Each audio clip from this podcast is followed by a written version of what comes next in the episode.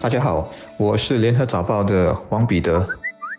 各位听众，大家好，我是新民日报的朱志伟。今天的主题，首先的两个关键词，一个就是十二月二十八日，另外一个就是疫苗。相信绝大部分新加坡人都已经知道，我国将在两周后的十二月二十八日进入解封第三阶段。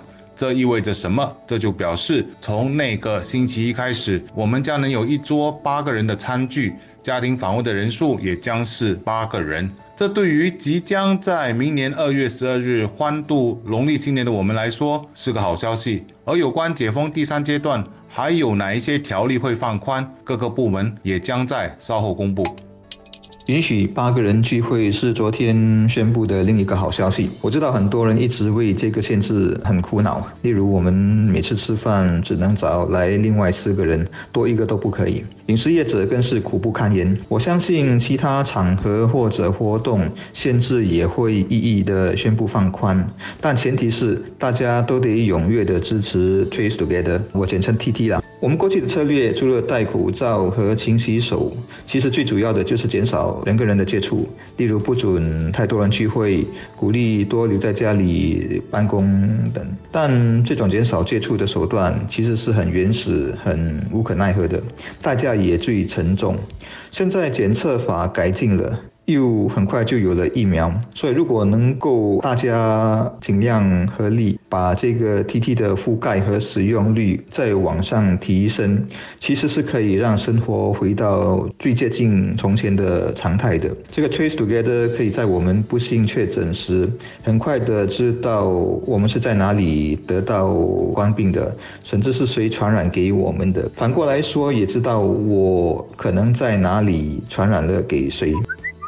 另外一个就是疫苗，第一批已经获得我国批准的辉瑞疫苗将在月底抵达我国，其他厂商制造的疫苗也将陆续抵达。政府已经决定，国人以及长期居留在我国的人接种疫苗将是免费的，优先接种的将是前线的医护人员以及年长者，其他人士将会根据政府安排的日程陆续接种疫苗。这里有两点需要大家留意：政府将确保疫苗是安全的，也鼓励大家都接种疫苗，但接种疫苗将不是强制性的。如果一切按计划进行，一直到明年的第三季，也就是九月，我国将会有足够的疫苗提供给所有人。另外要提的是，有些人士并不适合接种疫苗，这些人就包括孕妇以及十六岁以下的青少年等。想知道进一步详情的人士，可以留意媒体的报道。我相信许多人对于疫苗一定会产生不少问题，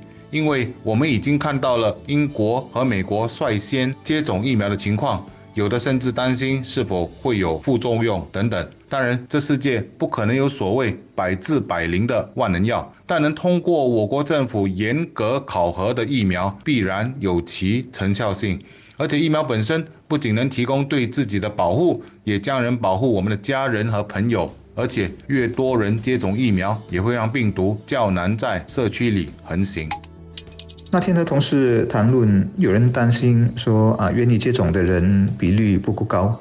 会削弱了我们的抗疫防线，所以我这里要先说说为什么你应该打疫苗。理由当然很多了，我就是简单的从个人角度认为你应该考虑以下的这三个点。首先是有人可能会以为说，如果很多人打了，我就可以不打，反正都安全了。但你必须知道，疫苗只保护到接种的人，他们感染了病毒后不会发病。但至今还不清楚他们会不会再传染给别人，就如啊没有症状的确诊者其实也会传染一样，所以不接种还是有危险的。第二是很多年轻人可能以为自己身体很好，得了冠病，那就好像普通的流感，头痛发烧几天就 OK 了。但问题是我们到现在对冠病的了解其实还是很有限的，包括它长期是否有后遗症。我就看过一些报道，说初步研究显示，一些重病病人得了冠病之后，他们的器官功能是受到损伤的。所以千万不要掉以轻心，把冠病看成是另一种流行性感冒。第三点是你得了冠病，不只是你受苦和麻烦而已，你周围的人，包括家人啊、同事啦等等，都会受到牵连。比如说都得隔离，生活是很干扰、很麻烦的。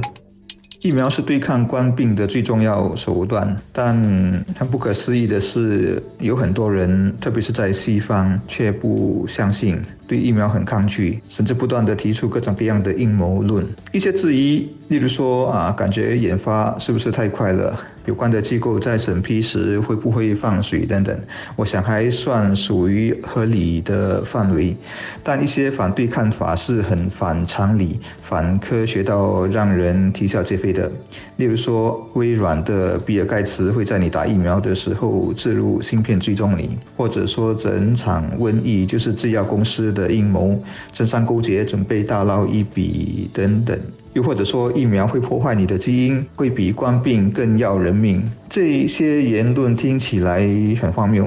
但在面部或推特等等社交媒体上却非常普遍，相信的人还真不少。我是希望新加坡人都有足够智慧，都够理性和有好的判断力来分辨对与错，给我们的疫苗接种计划最大力的配合跟支持，让冠病病毒找不到任何的死角或弱点来对我们下手。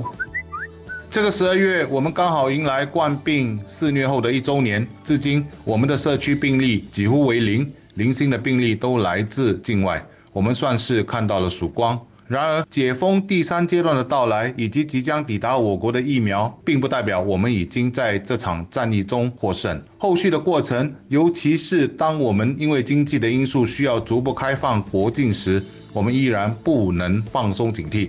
因为病毒依然存在，外国一些经历已经告诉我们，这个可怕的病毒可以是一波接着一波的来。而如果疫情像波浪般的爆发，对一个国家的影响将非常巨大，经济负增长、人民失业、公司关闭的情况不会少见。然而，在目前我国这个比较见好的情况下，要求国人继续对病毒采取警惕心，将是政府面对的挑战。一些国人现在的态度是。好像坏的都已经过去了，马上就可以恢复到过去的日子。其实不是这样的，所以今天最后要告诉大家的关键词就是谨慎乐观。我们仍然要继续做好防护，和人保持距离，口罩和合力追踪器依然是生活上的必需品。只有这样，我们才能真正做到完全击败病毒，不让他有任何反扑的机会。